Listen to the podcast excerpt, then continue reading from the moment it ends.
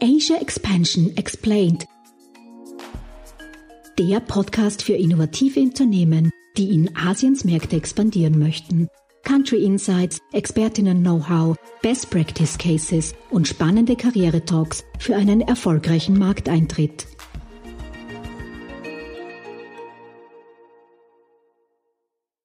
Hallo und herzlich willkommen zur 26. Podcast-Folge von Asia Expansion Explained.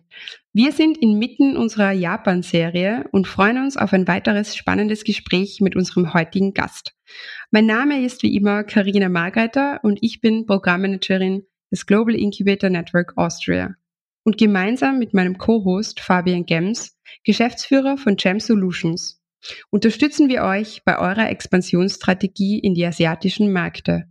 Grüß euch. Wir freuen uns, dass ihr wieder mit dabei seid bei Asia Expansion Explained.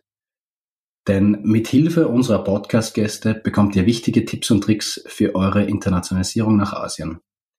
Heute ist der zweite Teil zum Thema Legal Aspects dran. Und dazu haben wir Tobias Schiebe eingeladen. Tobias ist deutscher Anwalt und Foreign Registered Attorney bei der Kanzlei Arkis in Tokio und spricht heute mit uns über die Voraussetzungen für den Markteintritt in Japan und den lokalen rechtlichen Rahmenbedingungen. Genau so ist es, Fabian.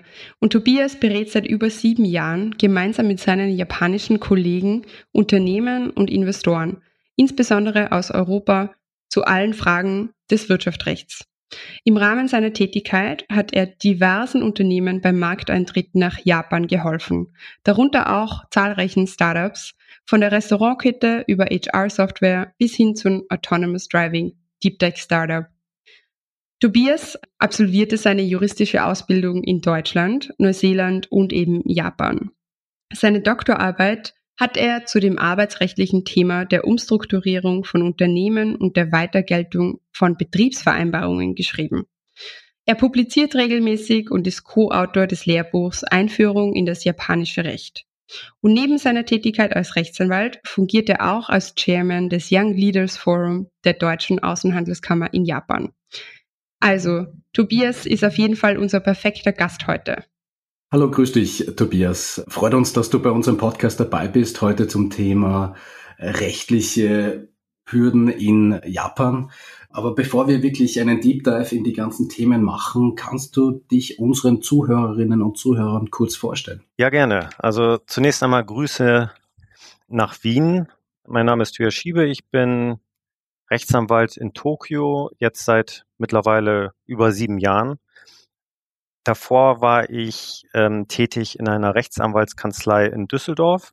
Ich habe mich bereits in, in Düsseldorf mit dem ja, europäisch-japanischen Rechtsverkehr beschäftigt, damals noch überwiegend Beratung von japanischen Unternehmen für den Markteintritt in Deutschland und jetzt eben seit sieben Jahren berate ich deutsche, deutschsprachige Unternehmen aus Österreich, der Schweiz und der gesamten Dachregion eben bezüglich ihres Markteintritts in Japan in der gesamten Bandbreite des Wirtschaftsrechts. Mhm, sehr gut. Das heißt, du hast schon jahrelange Erfahrung ähm, im beiderseitigen Verkehr, sowohl Richtung Japan, Deutschland, als auch Deutschland, Japan oder Europa, Japan.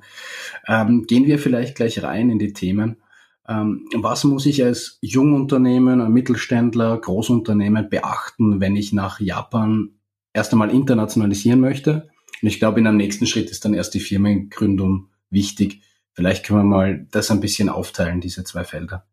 Genau, also ich denke, wenn man sich nach Japan internationalisieren möchte, gilt es zunächst einmal im Vorfeld so viel Informationen wie möglich zu sammeln. Da bestehen ja heutzutage vielfältige Möglichkeiten, gerade über das Internet erstmal Recherchen vorzunehmen, überdies auch über die Außenwirtschaftskammer der Österreicher, die stehen für alle Fragen immer gern zur Verfügung. Und dann bekommt man, denke ich, schon etwas ein, ein besseres Bild davon, was man tatsächlich denn in Japan machen möchte. Mhm. Denn Fabian, wenn du fragst, mit der Gesellschaftsgründung, das ist natürlich ein Punkt. Man kann sogar noch einen Schritt äh, zurückgehen und fragen, brauche ich überhaupt eine Gesellschaft in Japan oder kann ich möglicherweise auch den Markteintritt ähm, zunächst einmal über Vertriebspartner ähm, versuchen. Auch online heutzutage ist natürlich immer ein Thema. Mhm. Ähm, und auch beim Online-Verkehr stellt sich dann wieder die Frage, brauche ich, um meine Waren online zu verkaufen, eine Gesellschaft in Japan, ja oder nein? Das ist auch ein ganz interessantes Thema. Ähm, aber das sind so die, die Fragen, die man sich im Vorfeld stellen sollte. Und dann, denke ich, sollte man frühzeitig halt mit Personen, Institutionen sprechen, um dann möglichst vollständiges Bild zu ähm, erhalten, bevor man wirklich dann sagt, let's go. Mhm. Weil du gerade gesprochen hast, Tobias, von wenn man gar keine Gesellschaft gründen will, muss, kann, dass man auch in Japan tätig ist. Äh, Stichwort, ich glaube, das kommt dann erst später, aber ich würde das jetzt gern schon annehmen. Stichwort Verträge. Wenn wir über Vertriebspartner gehen oder Online-Kanäle etc. etc. Wie wichtig ist in Japan ein gut sortierter, gut ausgearbeiteter Vertrag? Also ich denke, in Japan ist ein gut ausgearbeiteter Vertrag genauso wichtig wie in anderen Ländern vor dem Hintergrund, dass in Japan traditionell Verträge auch eher ja relativ kompakt abgeschlossen werden. Das heißt, traditionell war es in Japan immer so, dass die Gesellschaften untereinander ja relativ kurze, knappe Vertragswerke genutzt haben und sozusagen sich im Wege der Verständigung, im Wege der Einigung bei Problemfällen immer unterhalten haben, um eine Einigung zu, zu finden. Bei ausländischen Unternehmen ist das Ganze dann wieder ein bisschen anders. Man mag möglicherweise ein anderes Verständnis haben von bestimmten Sachverhalten. Man mag ein anderes Verständnis haben über beispielsweise die Möglichkeit der Beendigung, wenn wir jetzt an Vertriebsverträge denken, als der japanische Partner. Und gerade aufgrund dieses, ich nenne es mal Kommunikationsgaps, gilt es ganz klar schriftlich dann ähm, zu fixieren, was denn auch gelten soll. Und das ist mhm. für den japanischen Vertragspartner auch nicht immer einfach, weil der traditionell halt vielfach davon ausgeht, ganz kurze, knappe, rudimentäre Verträge zu nutzen. Und wir hatten schon beispielsweise Vertragsverhandlungen gehabt über ein Joint Venture mit japanischen Unternehmen, wo der japanische Vertragspartner so ein bisschen am, ja, mit mürrischen Augen oft auf das, auf den Entwurf geschaut hat, weil er meinte, ähm, wir sind doch gerade am Anfang unserer, unserer Beziehung, da möchte ich mich doch nicht äh, schon über das Ende unterhalten. Mhm. Also, das ist dann, genau, die, die Denkweise der Japaner oft. Ne? Spannend, wie da die kulturellen äh, Unterschiede wirklich reinspielen in Vertragsgestaltungen. Richtig. Ja, definitiv. Ich glaube, du hast einen wichtigen Punkt angesprochen mit dem Vertrauensthema. Also ich glaube, in Japan ähm, ist das noch sehr oder ist es generell sehr stark, dass man einfach eine andere Beziehung auch hat zwischen Firmen untereinander. Also man vertraut sich, man kennt sich, man beobachtet sich.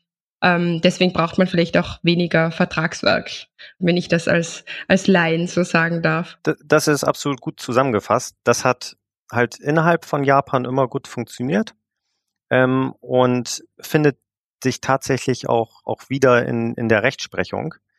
Das heißt, in ganz vielen Fällen wird man immer wieder das Erfordernis einer gütlichen Einigung oder zumindest des Versuches einer gütlichen Einigung haben, beispielsweise im Arbeitsrecht, wo man in Österreich beispielsweise schon eher mal in der Lage ist, in der Probezeit eine Kündigung auszusprechen, wird man in Japan meistens zu einer Bewertung kommen, ihr müsst erst mit den Arbeitnehmer über eine gütliche Einigung verhandeln. Ähm, und wenn ihr es nicht macht, wird der Richter auch tatsächlich diesen Punkt aufgreifen und sagen, die Kündigung, auch wenn sie grundsätzlich schon begründet wäre, ist ähm, unwirksam. Also das mhm. ist tatsächlich ein ganz interessanter Punkt. Ja. Mhm. Ja, definitiv. Also nicht mit der Tür ins Haus fallen bei derartigen Sachverhalten, sondern wirklich noch einmal den Konsens suchen. Genau.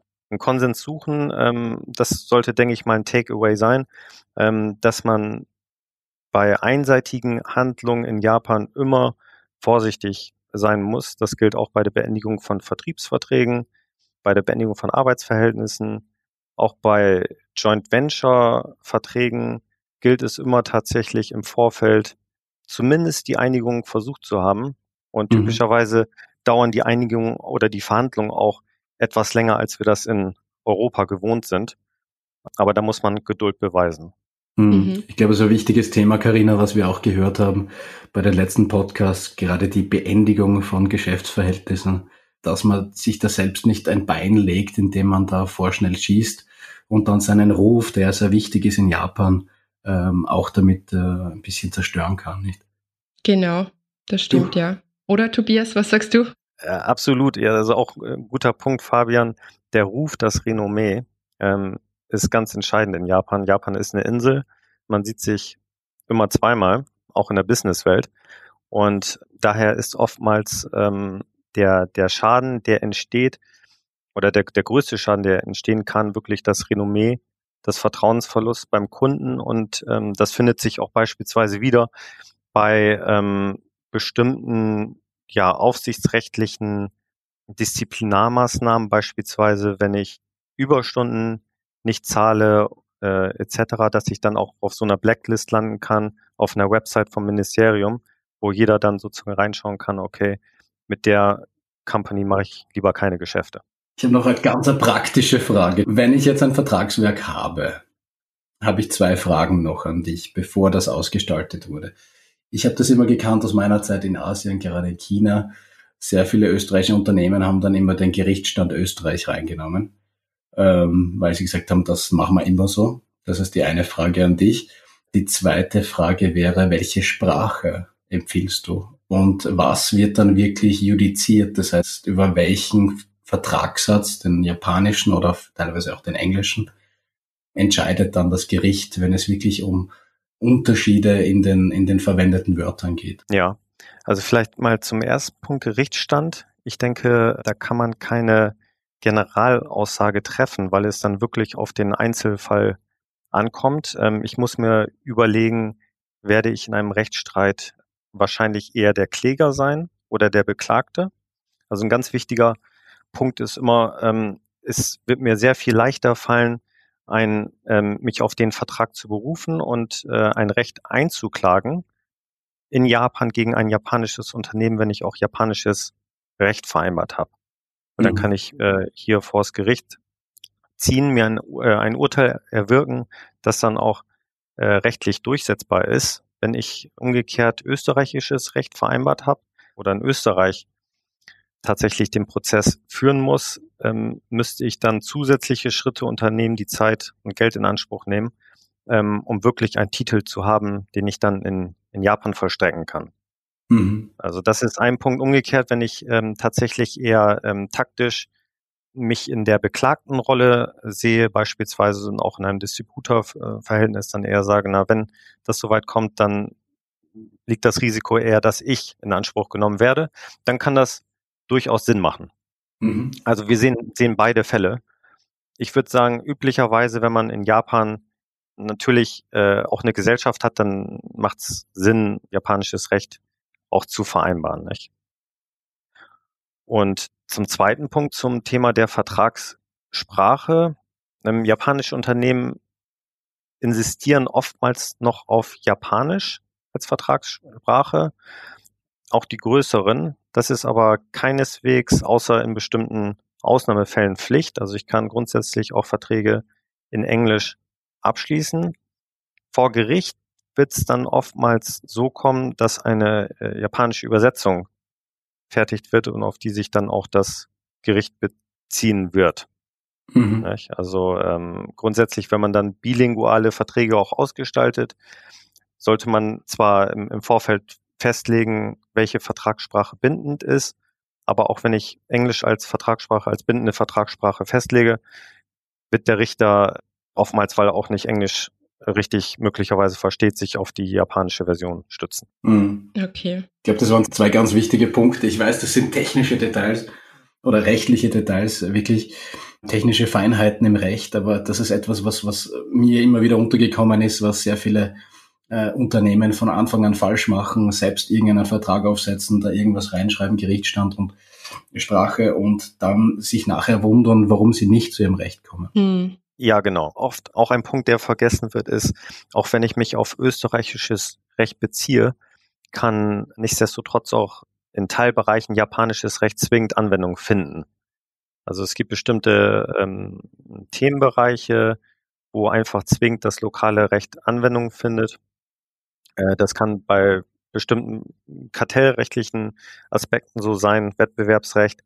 als auch bei, äh, beim Arbeitsrecht, also Überstunden, Arbeitszeit, Kündigungsvorschriften, auch wenn ich bei Entsendungsverträgen beispielsweise österreichisches Recht vereinbare, wird das lokale Recht dann in, in Japan zur Anwendung kommen. Mhm. Mhm. Okay. Ja, Fabian, das sind ganz genau deine Elemente, gell? Das macht dir Spaß. na, ich habe es halt, ich, ich halt so oft gesehen, nicht? Und deswegen ist es mir auch wichtig, dass wir das hervorheben, gerade wenn, wenn Startups äh, dann anfangen, irgendwelche Vertragswerke zusammenzukleistern, dass sie da einfach ein paar Gedanken im Hinterkopf haben und bitte, bitte, was ich auch immer sage in diesen Segmenten, ähm, wenn ihr, wenn ihr als Unternehmen nicht genug Geld habt, um einen guten Anwalt oder ich habe dann oft die Frage bekommen, können Sie mir bitte den günstigsten Anwalt sagen? Und dann habe ich gesagt, den günstigsten Anwalt sage ich Ihnen sicher nicht. Ich sage Ihnen den Anwalt, der meiner Meinung nach Ihren Geschäftsfall am besten abdecken kann, beziehungsweise das sind drei, vier und von denen können Sie auswählen. Also auch noch bitte spart nicht am Anfang bei diesen Dingen. Ihr werdet dafür bitte, bitte, bitte am Ende bezahlen, wenn ihr das überseht. Ja, definitiv. Also das kann ich nur zustimmen. Besser, man bereitet alles perfekt vor und man ist auf alle Eventualitäten zumindest abgesichert, wenn auch nicht immer vorbereitet. Und ich glaube, da ist es wirklich an der falschen Stelle, wenn man hier Geld spart. Ja, lieber Tobias, aber vielleicht reden wir noch ein bisschen darüber, wenn ich jetzt wirklich mich dafür entschieden habe. Ich habe alle Steps durch, ich habe meine Marktrecherche und ich will jetzt eine japanische Niederlassung gründen. Welche Rechtsformen gibt? Sind sie so ähnlich wie unsere GmbH? Ist der Prozess wirklich so bürokratisch? Weil wir haben schon in einer anderen Folge gehört, man braucht Stempel, sehr viele Stempel und sehr viele Zettel muss man ausfüllen. Vielleicht ja. kannst du uns da äh, einen kurzen Überblick geben. Okay, gerne. Also ähm, wenn man sich überlegt, eine Gesellschaft in Japan zu gründen, eine Tochtergesellschaft, dann kommen insbesondere zwei Gesellschaftsformen in Frage. Das ist zum einen die Kabushiki Gaisha, die abgekürzt die KK ist. Also die KK ist eine Aktiengesellschaft, bei der ich Aktien halte. Ähm, das muss aber nicht öffentlich gehandelt werden, sondern auch in Japan der kleine Bäcker von nebenan wie auch der große Automobilhersteller, die sind üblicherweise als KK FIMED, also das ist wirklich die absolut dominierende Gesellschaftsform in Japan und wird auch üblicherweise von ausländischen Unternehmen dann als Gesellschaftsform für die Tochtergesellschaft gewählt. Also ein Grund ist auch, dass die KK die höchste gesellschaftliche Akzeptanz hat. Banken wissen damit umzugehen, Geschäftspartner, Stichwort Vertrauen, wissen gleich, okay, das ist eine, eine relativ stabile Einheit. Und deshalb ist das noch die Gesellschaftsform, die man am häufigsten hier im Markt sieht. Daneben gibt es noch ein, äh, eine andere Gesellschaftsform, die in letzter Zeit immer ein bisschen mehr an Bedeutung gewinnt. Das ist die sogenannte äh, Godo Kaisha, die GK. Und die GK muss man sich vorstellen als Mischung zwischen einer Personengesellschaft und Kapitalgesellschaft. Das klingt erstmal sehr kompliziert, aber man kann sich vielleicht vorstellen, dass ja mit dem Hinweis, dass auch Aspekte von einer Personengesellschaft beinhaltet sind, dass die äh, verwaltungsadministrativen Aufgaben dieser Gesellschaft etwas geringer sind als bei der KK. Also bei der KK muss ich einmal im Jahr beispielsweise eine Gesellschafterversammlung durchführen. Bei einer GK fällt das weg. Ich brauche auch keinen Nachweis für eine Kapitaleinzahlung. Also insofern äh, sieht man teilweise auch die GK hier im Markt. Üblicherweise wird die GK allerdings äh, für spezielle Projektgesellschaften gewählt, weil sie steuerrechtliche Vorteile hat. Man kann beispielsweise das Kapital zur Hälfte in die Kapitalreserve einzahlen und muss dann weniger Registrierungssteuer auf den Kapitalbetrag bezahlen. Also das sind dann mhm. letztendlich Details, die man dann ja erörtern muss, wenn man sich äh, anschaut, welche Gesellschaft möchte ich gründen, aber die KK und die GK ähm, sind tatsächlich die interessantesten Formen hier. Mhm. Also das heißt für Startups wahrscheinlich dann auch die, die KK-Form genau. für ausländische Unternehmen. Ja. Oder die GK. das klingt sehr lustig, GK oder KK. Und ähm, wie lange dauert es, um so eine Firma zu gründen? Weil es gibt Länder, da kann man das online machen. Es gibt Länder, da braucht man Monate. Wie ist mhm. das in Japan? Also ich würde sagen, roundabout vier bis sechs Wochen. Mhm. Aber dann auch wirklich mit ähm, den gesamten Prozess, dass ich mit den Unternehmen spreche. Üblicherweise äh, stellen wir ein Informationsblatt zur Verfügung, wo die gewissen Kenndaten dann von den Startups festzulegen äh, sind, also beispielsweise Name, Unternehmenszweck, Kapital, wer sind die Direktoren bei Start der Gesellschaft. Und wenn wir diese ganzen Informationen haben, fertigen wir die Dokumente an wie du ganz richtig gesagt hast, Karina, ähm, braucht man auch ein Siegel, mindestens ein Unternehmenssiegel in Japan, das dann für den ja, Geschäftsführer ausgestellt wird. Und wenn alle Unterschriften vorliegen, alle Dokumente ausgefertigt sind, kann man das beim Handelsregister einreichen. Und dann dauert es ungefähr fünf bis zehn Tage, bis der Handelsregister-Auszug vorliegt. Mhm.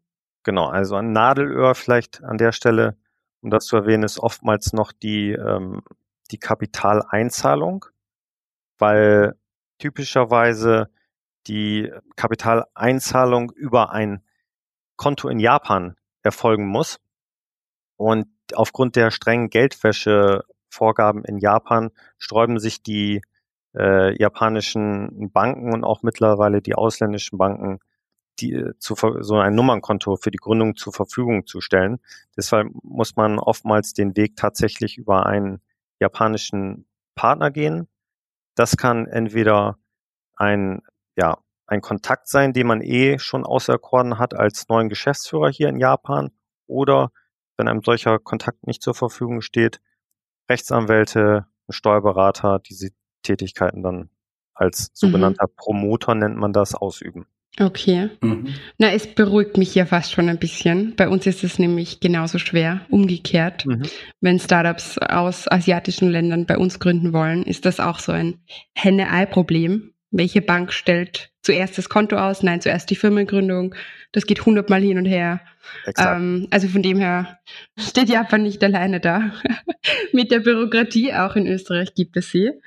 Aber ja, das ist ähm, gut zu wissen und vielleicht eben kommt daher auch der Mythos, der zumindest mir bekannt ist, dass man immer sagt, wenn man in Japan tätig sein will, braucht man einen japanischen Geschäftspartner, ohne geht's fast nicht. Was sagst du dazu? Ähm, ich würde mal sagen, jein. Also es ist für die Gründung brauche ich äh, erstmal einen Promoter, also sogenannten Promoter, der halt in Japan ansässig ist, der für mich die Gründung durchführt. Ich brauche allerdings für die Führung der Gesellschaft keinen in Japan ansässigen Geschäftsführer mehr. Ich kann komplett sozusagen das Management äh, im Ausland belassen und eintragen lassen. Mhm. Ähm, nach unserer Erfahrung stößt man allerdings im tatsächlichen Geschäft vor Ort irgendwann an seine Grenzen, weil beispielsweise für die Kontoeröffnung hier für ein Geschäftskonto vor Ort, für das operative Bankkonto, immer jemand tatsächlich auch in Japan sein muss. Und ähm, das alles vom Ausland aus zu handeln, ist unheimlich schwierig. Mhm.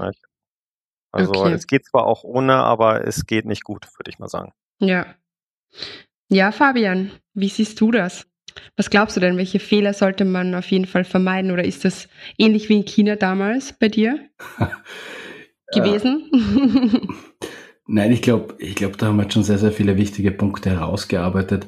Ein Thema, was mir noch einfällt, was sicherlich auch für die Firmen interessant ist, und ich hoffe, ich habe es nicht überhört, ähm, wie viel kostet denn eine Gründung? Pi mal Daumen. Mhm. Da gibt's ja immer so Richtgrößen. Ich glaube, das wäre auch ganz interessant, auch vergleichsweise für die österreichischen Unternehmen, damit sie wissen, okay, wenn man eine GmbH in Österreich gründet, kostet das X Amount of Money. Wie schaut das in Japan aus? Also ich denke, ein Richtwert ist so um die 500.000 Yen. Das müssten circa 4.000 Euro sein. Mhm. In der Zeit, mhm. um eine Gesellschaft zu errichten.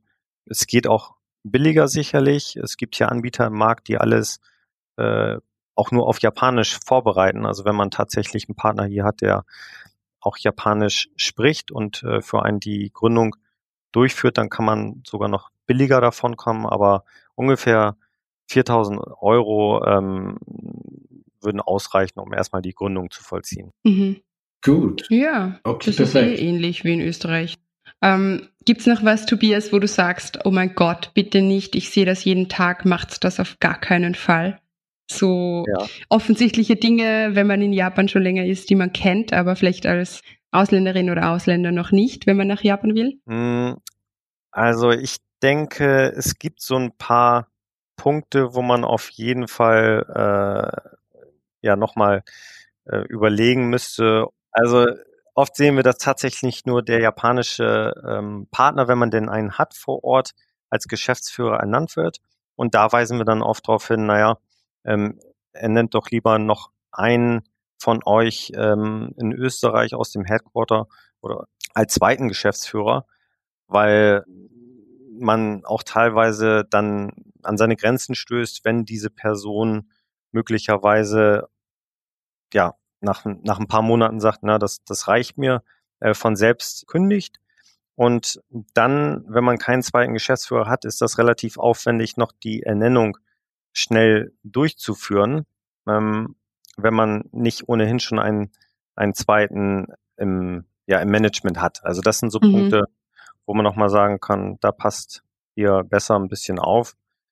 Die Verträge hatten wir eingangs angesprochen, da sollte man sich auch nicht überrumpeln lassen, ähm, weil auch teilweise wir Fälle erlebt haben, wo Unternehmen, Startups ein bisschen an die Hand genommen wurden von lokalen Partnern und auch von deren Seite Verträge übernommen haben, von japanischen Unternehmen beispielsweise, mit denen sie äh, zusammengearbeitet haben, einfach um die Kosten zu reduzieren.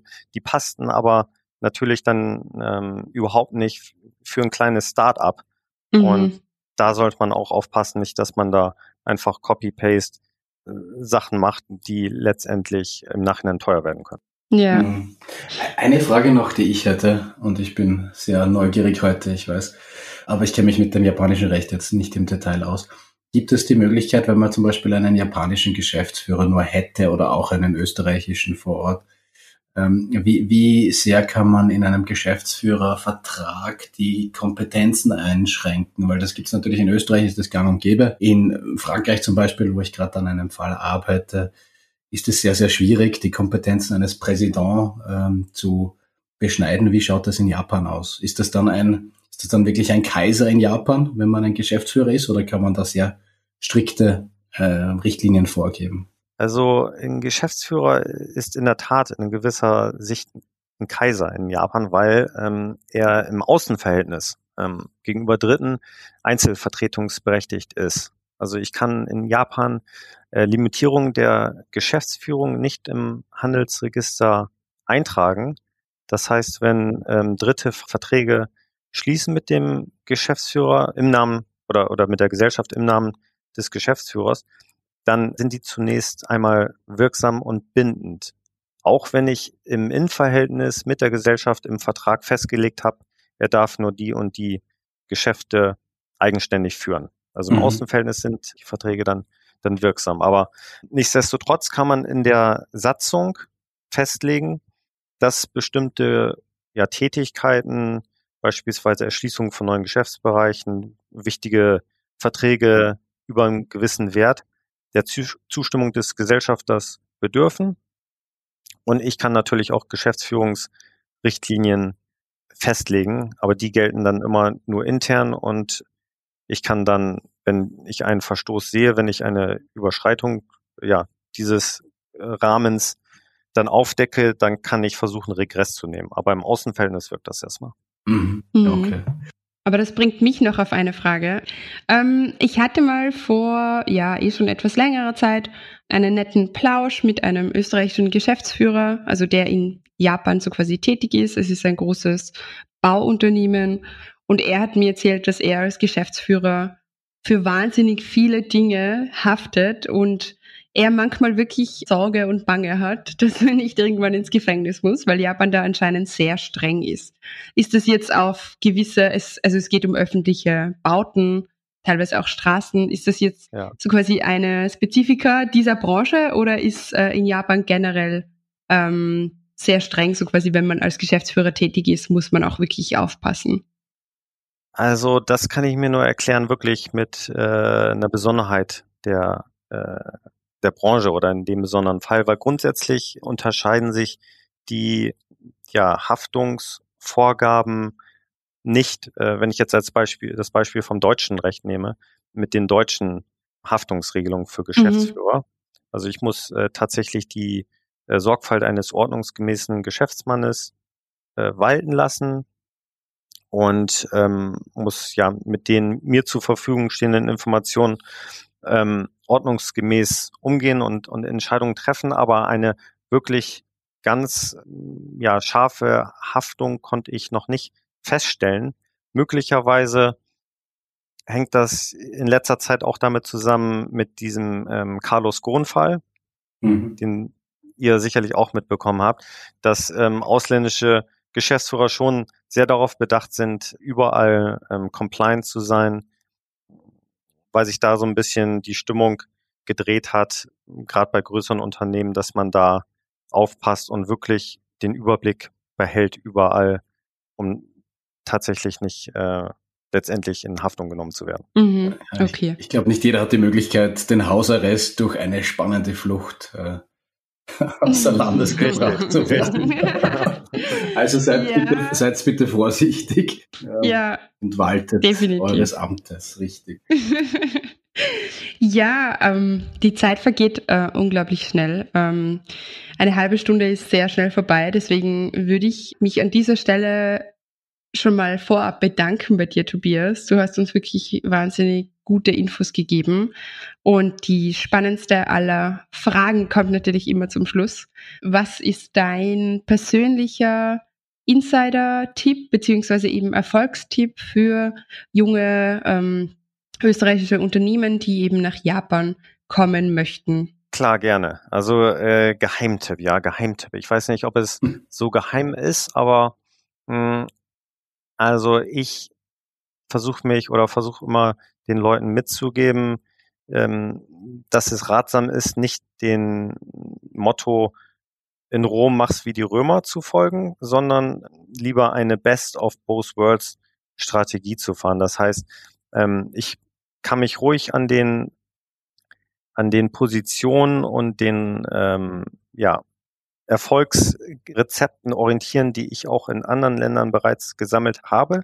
Man sollte aber immer versuchen, diese mit tatsächlich dem, mit der Kultur des Landes in Einklang zu bringen und deswegen auch Informationen ähm, ja, zu sammeln, japanischen Geschäftsleuten äh, zu sprechen und letztendlich äh, versuchen, das umzusetzen, was man kann mit der spezifischen, landesspezifischen ja, Ausprägung dann. Mhm.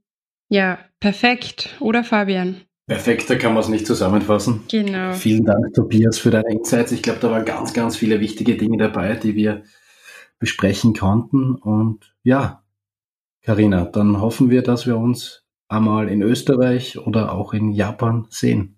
Genau, am besten in Japan. Ja, Denn dort würde ich jetzt gerne hin. Na, vielen Dank und ähm, bis demnächst. Danke auch von meiner Seite und ja, ich wünsche euch noch einen schönen Tag. Bis demnächst. Liebe Zuhörerinnen und Zuhörer, wir sind schon wieder am Ende unserer heutigen Folge angelangt. Wir freuen uns, wenn ihr auch nächste Woche wieder mit dabei seid bei Asia Expansion Explained. Das war Asia Expansion Explained, Ihr Podcast für eure Internationalisierung nach Asien. Ihr habt Fragen, Anregungen, Wünsche? Dann schreibt uns unter podcast.gin-austria.com. Weitere Infos zu den Startup Services von Global Incubator Network Austria findet ihr auf gin-austria.com. Ready for the next steps?